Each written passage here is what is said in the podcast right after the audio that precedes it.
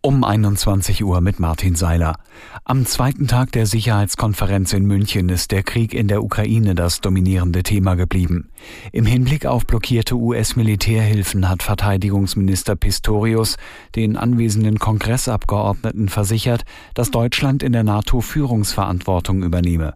Aus München Helga Schmidt. Das war vorher schon von amerikanischen Diplomaten in Brüssel ausdrücklich befürwortet worden. Die westlichen Verbündeten müssen sich nach Einschätzung von Pistorius auf eine jahrzehntelange Auseinandersetzung mit Russland einstellen. Auf der einen Seite steht das freie und demokratische Europa, sagte Pistorius vor der Münchner Sicherheitskonferenz, und auf der anderen Seite das autoritäre und kriegstreibende Russland. Wirksame Abschreckung sei in dieser Situation Situation eine Lebensversicherung. Nach dem plötzlichen Tod des inhaftierten Kreml-Kritikers Nawalny haben dessen Unterstützer den russischen Behörden vorgeworfen, eine Übergabe des Leichnams absichtlich zu verhindern.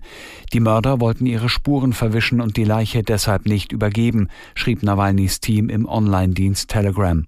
Bei Gedenkversammlungen für Nawalny sind in mehreren russischen Städten nach Angaben von Menschenrechtlern mindestens 340 Menschen festgenommen worden. Die Innenminister der Länder warnen vor negativen Folgen der geplanten Cannabis-Legalisierung. In einem gemeinsamen Brief an die Ampelfraktionen, der dem ARD Hauptstadtstudio vorliegt, heißt es, die Legalisierung der Droge sei unverantwortlich. Wenn mehr Menschen Cannabis konsumierten, werde auch die organisierte Kriminalität in diesem Bereich zunehmen. Die Innenminister der Länder verweisen auch auf erhebliche Gesundheitsgefahren für Minderjährige und junge Erwachsene unter 25 Jahren sowie negative Auswirkungen auf den Straßenverkehr.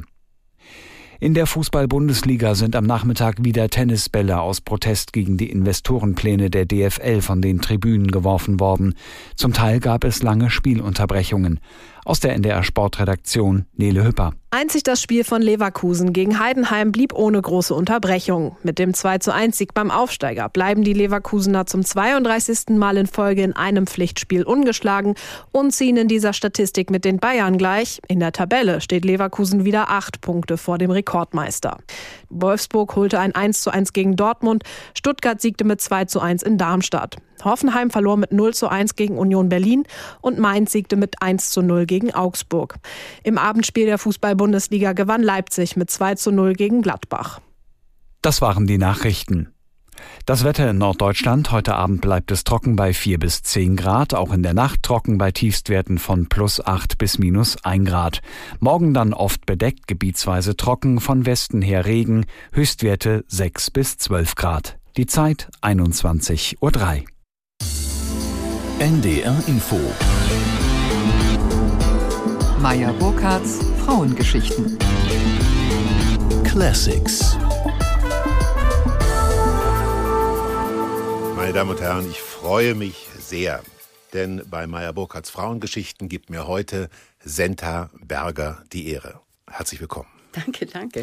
Max Reinhardt, der berühmte Regisseur, hat den Beruf des Schauspielers wie folgt beschrieben. Ein Schauspieler ist ein Mensch, dem es gelungen ist, die Kindheit in die Tasche zu stecken und sie bis an sein Lebensende darin aufzubewahren. Zitat Ende. Gibt das aus Ihrer Sicht den Beruf wieder? Ja, zum Teil schon. Max Reinhardt hat gewusst, dass man ein gewisses Talent zur Beobachtung haben muss in diesem Beruf. Und am allermeisten lernen wir als Erwachsene in dem Beruf des Schauspielens etwas von dem Spiel der Kinder. Wie sie zuhören, wie sie staunen, wie sie überrascht sind, wie sie still werden und stumm werden vor Schmerz. Also das, was man eben als Kind ähm, ganz unbewusst agiert, ausagiert, dass man das dann wieder bewusst herstellt und festhält in dem Beruf. Ich finde das auch wirklich faszinierend und alle großen äh, Regisseure haben sich auf diesen Satz und auf diese Haltung bezogen. Kortner natürlich hat immer gesagt, schaut euch die Kinder an. Ja. ja.